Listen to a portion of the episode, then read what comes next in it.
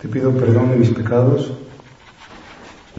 y gracia para hacer con fruto este rato de oración.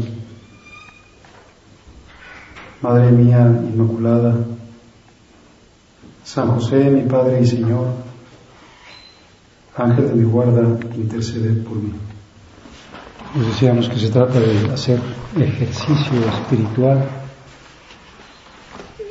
así como hay gente que va al gimnasio y se ejercita en pues, sus músculos, su abdomen, su cuello. Pues nosotros también queremos hacer ejercicios y, y estos ejercicios son ejercicios de fe y ejercicios de amor y ejercicios de esperanza y son ejercicios que se refieren, en primer lugar, como decíamos, al encuentro con Cristo, pero después se refieren también a nuestra propia vida. Eh, y es muy bueno que hagamos los ejercicios de fe eh, también sobre nuestra vida futura, sobre los acontecimientos últimos que nos esperan para no vivir pues como en el engaño. Por eso se recomienda siempre, como sabemos, y si hemos hecho otros ejercicios o retiros, que dediquemos un tiempo a, la meditación de las postrimerías, aquella parte de la teología que se llama la escatología, las verdades últimas. Dice un antiguo refrán que si tenemos presentes las postrimerías no pecaremos.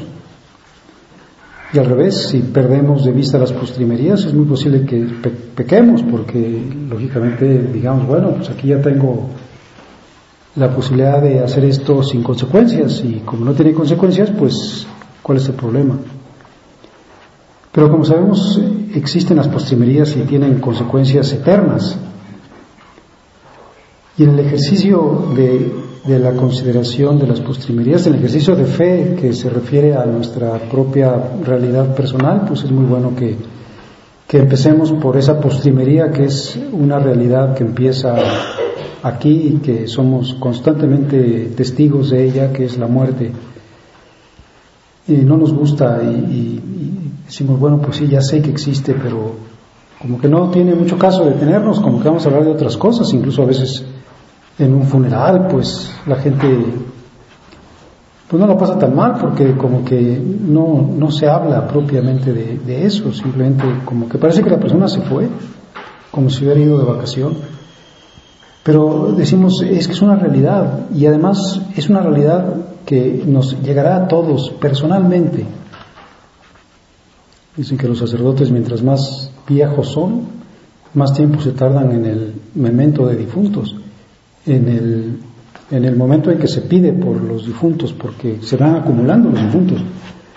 A lo mejor un niño pues tiene muy pocos difuntos y, una persona mientras más años tiene, pues más gente conocida se va muriendo y, y se van muriendo gentes de su misma edad. Y a lo mejor podemos decir, bueno, de tus compañeros de secundaria, de preparatoria, de la universidad, a ver quiénes se han muerto. O de tus familiares, cuántas personas de, más jóvenes que tú también se han muerto y, vemos que pues a la izquierda y a la derecha se mueren gentes y, y, decimos, bueno, pues es una cosa que les pasa a otros, a mí no, no me pasa, porque como nunca me ha pasado, seguramente no me va a pasar. Sin embargo, eh, es una realidad absolutamente personal, es una realidad que hay que preparar, es una realidad con la que hemos de, pues como de vivir eh, con la mirada fija en ella, porque nos dice cuál es el verdadero sentido, qué importancia tienen las cosas terrenales, eh, cómo tenemos que, dar fruto, que aprovechar el tiempo. Por eso el Señor preparó a sus apóstoles y les anunció su muerte y les dijo que no se turbaran, que Él se iba a morir, que iba a morir para prepararles un camino, que Él como verdadero hombre no esquivó la muerte, sino que fue derecho a ella. Y tú también, no esquives la muerte. Si tienes una actitud de esquivar la muerte, puede ser como que te falte fe, que tengas una visión un poco pagana. Como sabemos, pues, otra vez alguien me decía de su abuelo, me decía, no, pues mi abuelo cuando lo operaron de apendicitis, pues creo que le costó 60 pesos o no sé cuánto, toda su operación. Bueno, ahora te operan de apendicitis y te cuesta una fortuna, te descapitalizas porque ha crecido muchísimo el, aparato sanitario y, los medios técnicos y, pues la importancia de los hospitales y grandes centros hospitalarios y el miedo a la muerte y uno dice bueno no habrá un poquito de paganismo ¿por qué tienes tanto miedo a morirte si realmente la vida importante es la otra? esta es tu fe. Haz ejercicios de fe. Yo creo en la vida eterna. Y me dirijo a ella. Y todos los días eh, pues sé que tengo un día menos, un día menos de vida, pero un día más cerca de mi encuentro con Jesucristo, con el que tengo perfectamente planteada mi meta. Y a veces podemos nosotros decir, oye, mira, también prepárate, porque si alguna vez te dicen, fíjate que tienes una enfermedad terminal, que estás desahuciado, que en cualquier momento te puedes morir, o que te quedan tres meses, o que te quedan seis meses, pues es bueno que digamos como los santos, ¿no? Pues qué alegría. Eh, para mí la muerte es el principio. Como decía San José María, es la buena amiga, es una buena amiga, es mi amiga. Bienvenida sea nuestra amiga, nuestra hermana, que nos abre la puerta. Y me pongo contento, no te pues ilusiona que tengas esta fe tan grande que digan, bueno, pues esta persona qué bien. Y que a veces digas, bueno, pues mira, y si ya tengo esta enfermedad terminal, pues ya no me hagan mayores cosas. ¿Para qué voy a seguir prolongando una semivida y, dando mucha lata? San José María le pidió a Dios morir sin dar la lata. Y efectivamente se murió en media hora. Pues morir sin dar la lata. Porque como decíamos a veces, otra actitud puede ser un poco pagana. Eh, no, es que no, no debo morirme. Bueno, que, que cuando tengas que morir, muérete, porque ya dijo Dios que te muriera. Y además ya pasó Cristo por ese trance y ha santificado la muerte. Y no está solo. Aunque camine por un valle tenebroso, no tengo miedo porque tú vas conmigo, tu vara y tu callado me sostienen. Me acompañas porque pasaste por este trance. Y, por eso también podemos pedirle a San José que sea el patrono de nuestra muerte, porque es el que murió acompañado de Jesús y de María. Y, y, entonces no va a ser para nosotros la muerte una realidad terrible, sino pues como una cita, o sea, qué ilusión llegar a la cita, qué ilusión verte. Cuando ya no pueda oír los sonidos de la tierra, pues quiero escuchar tu voz, cuando ya no vea las cosas de la tierra, quiero ver tu rostro. Y sé que es pues un trance doloroso, que tú mismo, Señor, tuviste miedo a la muerte, pero que la santificaste. Decía el Papa Benedicto XVI,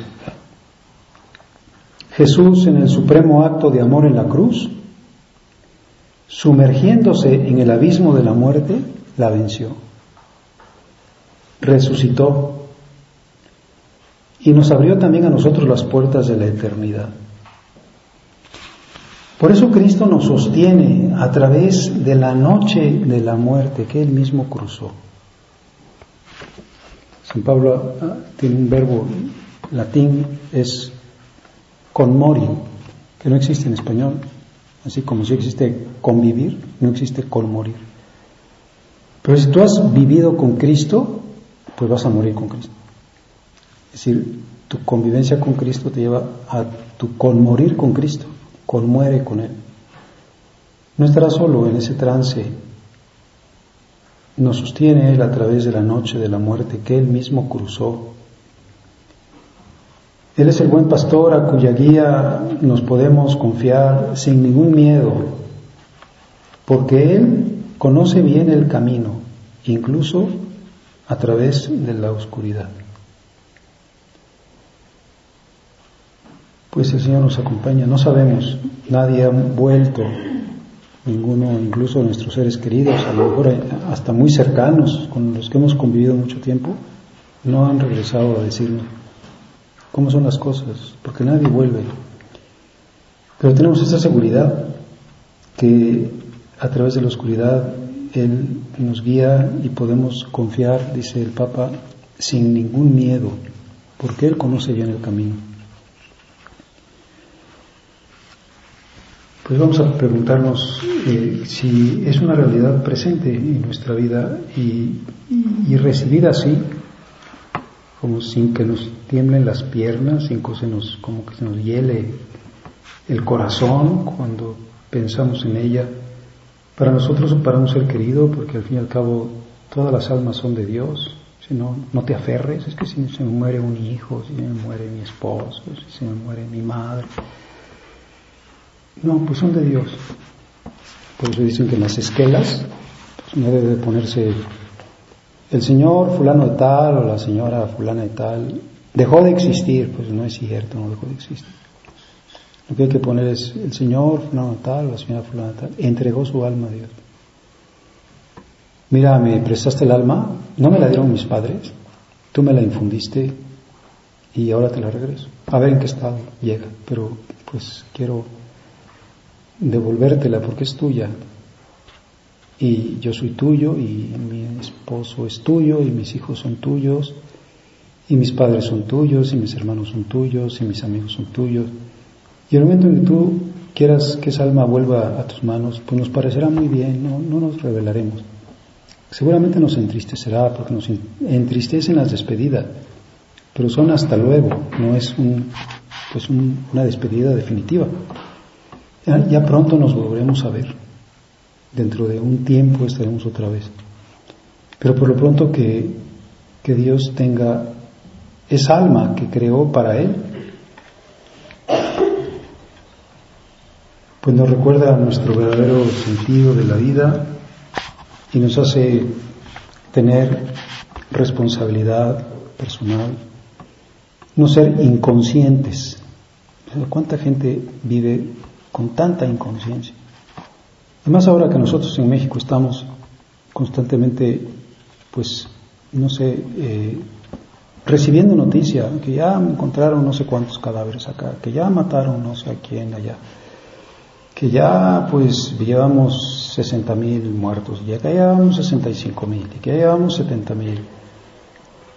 Bueno, uno piensa, qué barbaridad, o sea, qué fácil, qué fácil se muere la gente y, qué poco se prepara y, y la tienen presente. Y nosotros decimos, bueno, pues tú asume esta verdad en lo personal, vive cara a ella y ten sentido de responsabilidad. Al pensar en la muerte, dice San José María, entiendo muy bien aquella exclamación de San Pablo que escribe a los de Corinto, tempus breve est. Qué breve es la duración de nuestro paso por la tierra. Es como si fuera una obra de teatro, que somos unos extras, que salimos un momentito y ya nos volvemos a meter. Ya, estuvimos un minuto en escena dentro de las tres horas que dura la obra de teatro, pero ya, ya entraste y saliste. Pues qué breve es, tempus breve es, qué breve es la duración de nuestro paso por la tierra. Verdaderamente es corto nuestro tiempo para amar, para dar, para desagraviar.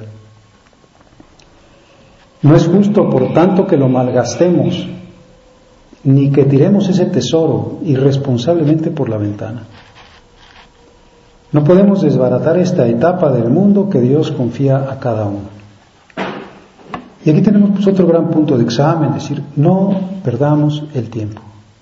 No nos acostumbremos a tener días, tardes, horas, fines de semana, vacaciones vacías. Y nos puede servir pues tantas veces pues, esa constante enseñanza del Señor. Yo había aquí separado el texto de San Mateo de la, de la parábola de los talentos, pero seguramente todos la tenemos muy clara. El reino de los cielos se parece a un hombre que al marcharse llamó a sus servidores y les entregó sus bienes. A uno le dio cinco talentos, a otro dos y a otro uno. Y les dijo, negocien mientras vuelvo, háganlos producir. Y el que recibió cinco, produjo otros cinco, el que recibió dos, produjo otros dos, y el que recibió uno no hizo nada, lo enterró. Y cuando volvió el Señor les pidió cuentas y fue muy exigente y premió al que tenía diez y le dijo, bien siervo bueno y fiel, qué bueno que trabajaste tus talentos. Y también a nosotros Jesús nos ha dicho, toma este talento y este otro talento y ponlos a producir. No desperdicies tus talentos, no pierdas el tiempo. La gente pierde muchísimo el tiempo. Y San José María decía, dicen los terrenos que el tiempo es oro. Yo digo que el tiempo es gloria. Y voy a aprovechar el tiempo en primer lugar pues para, para crecer en mi, en mi amor a Dios. ¿Cuántas veces la gente dice, ¿por qué no fuiste a misa? Pues porque no tuve tiempo. A ver, ¿para qué estás en el mundo? ¿Cómo que no fuiste a misa porque no tuviste tiempo? ¿Tuviste tiempo de comer y de desayunar y de cenar? ¿Y tuviste tiempo de dormir por lo menos media hora? ¿Y no tuviste tiempo para ir a misa? Pues el talento del tiempo es el primer talento, o sea, tenemos 70, 80, 90 años, no sé cuántos. Si en esos tiempos, en ese tiempo es un talento, cada día es un talento, cada semana, cada mes. Dios me da, este talento, así que, que llegue al final del día cansado porque di mucho, porque amé mucho, porque serví mucho, porque ayudé mucho, porque viví las obras de caridad, porque hice apostolado, porque evangelicé, porque pues me compliqué la vida, porque no perdí el tiempo, porque no me dediqué, pues no sé, a ver telenovela o a dormir largas siestas o a pasármela platicando por teléfono, por cualquier medio o por andarme despreciando el tiempo en el Facebook y en el Twitter. Aprovechen el tiempo. Nos pedirá cuenta como sabemos, pues la gente joven pierde el tiempo terriblemente con estos medios. Horas y horas y horas y horas y horas. Y les quitan el espíritu, los vacían. Aprovecha el tiempo. Hay muchas, hay muchas cosas buenas, hay, hay mucha gente. El, el Papa Francisco, una noticia que leí hoy mismo, ha pedido a los argentinos que no vayan a Roma a la toma de posesión y que ese dinero lo destinen a obras de misericordia. O sea, se ve que empieza a exigir. No gasten su dinero.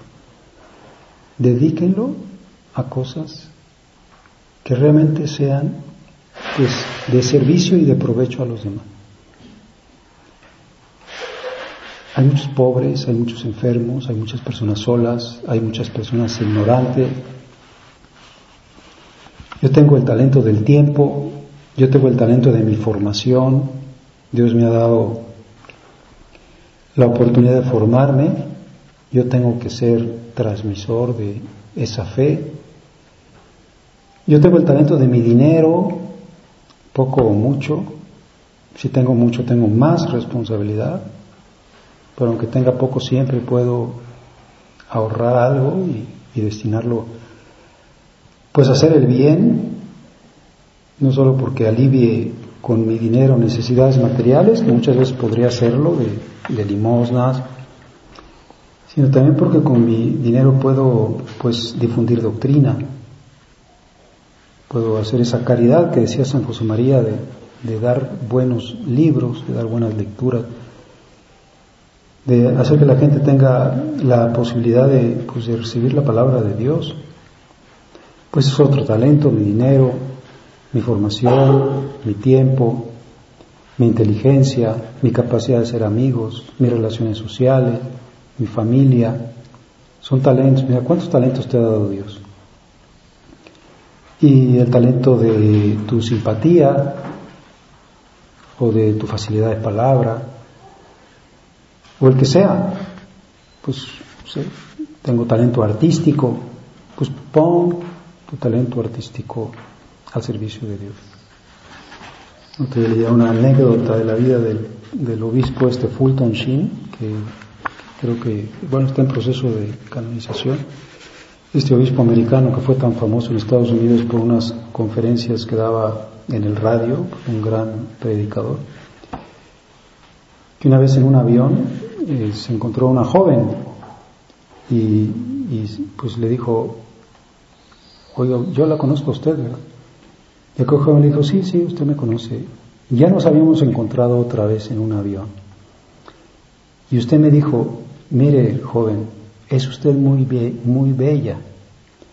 ¿Por qué no pone eh, su belleza para el servicio de Dios, para la gloria de Dios? Pues realmente una cosa muy audaz, ¿no? Que el Señor de repente le diga a un obispo eso a una joven. Y esa joven le dijo, pues desde que usted me dijo eso no he dejado de pensarlo y y estoy decidida a hacerme misionera. Y efectivamente se pues, acabó haciendo misiones en algún país fuera de Estados Unidos como religiosa. Pero tú tienes este talento, o sea, no es para ti. De hecho, si eres muy bella, pues ni siquiera te puedes ver tú, a menos que tengas un espejo. Es para que los demás eh, se vayan a Dios, se acerquen a Dios. No te quedes con ese talento porque te van a pedir cuentas de tu talento. No lo vais a enterrar como este siervo de la parábola que lo envolvió en un pañuelo y lo enterró. Y entonces ese talento pues no produjo nada. Fue absolutamente inútil.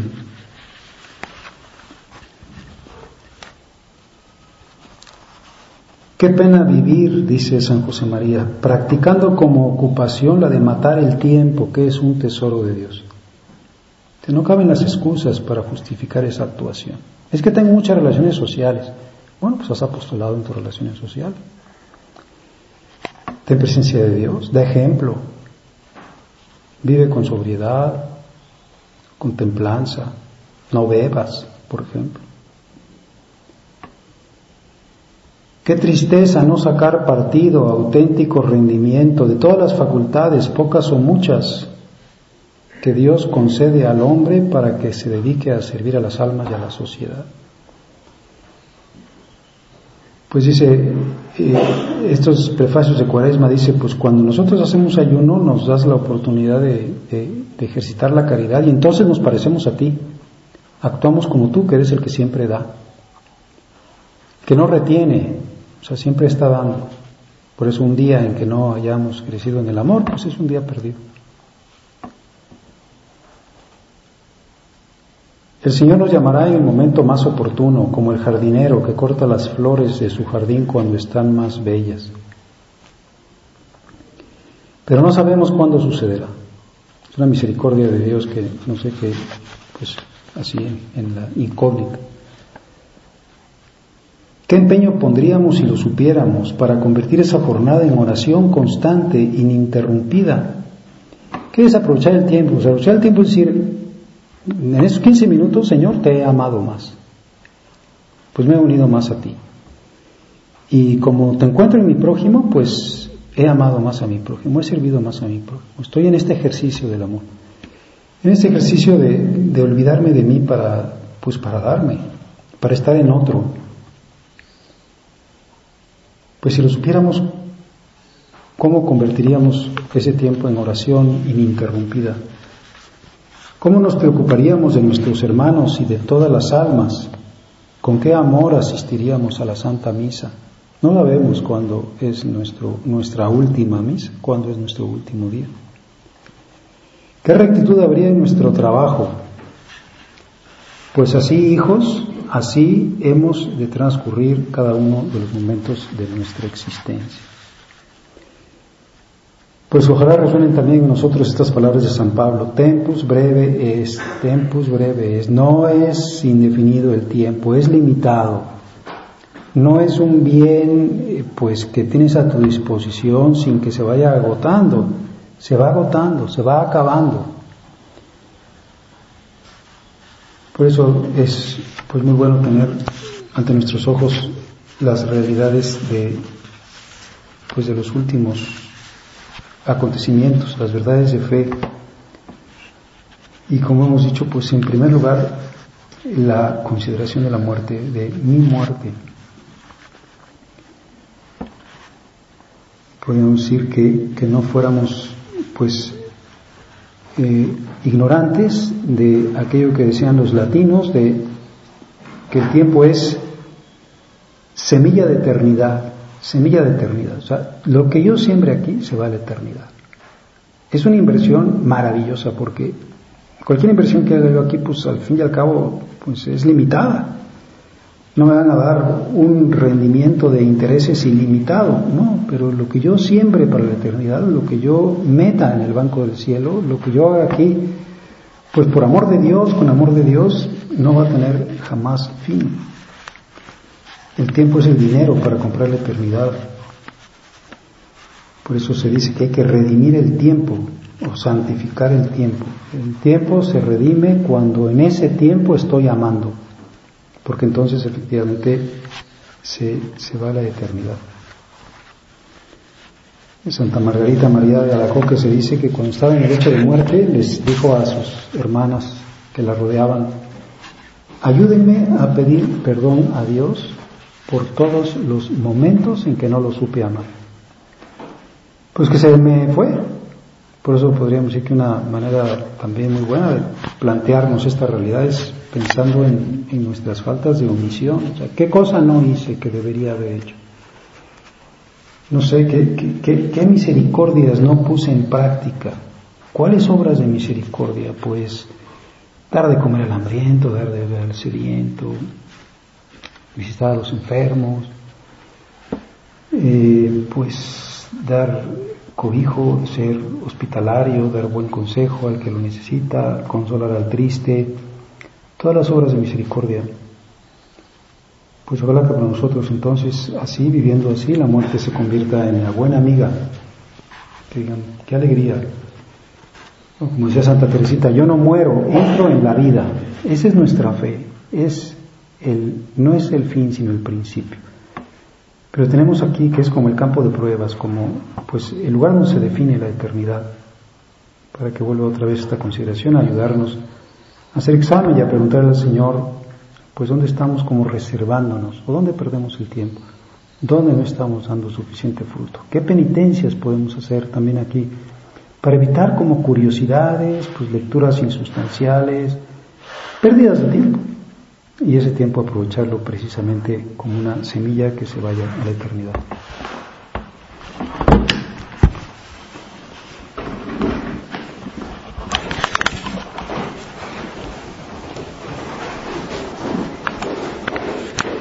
Te doy gracias, Dios mío, por los buenos propósitos, afectos e inspiraciones que me has comunicado en esta meditación.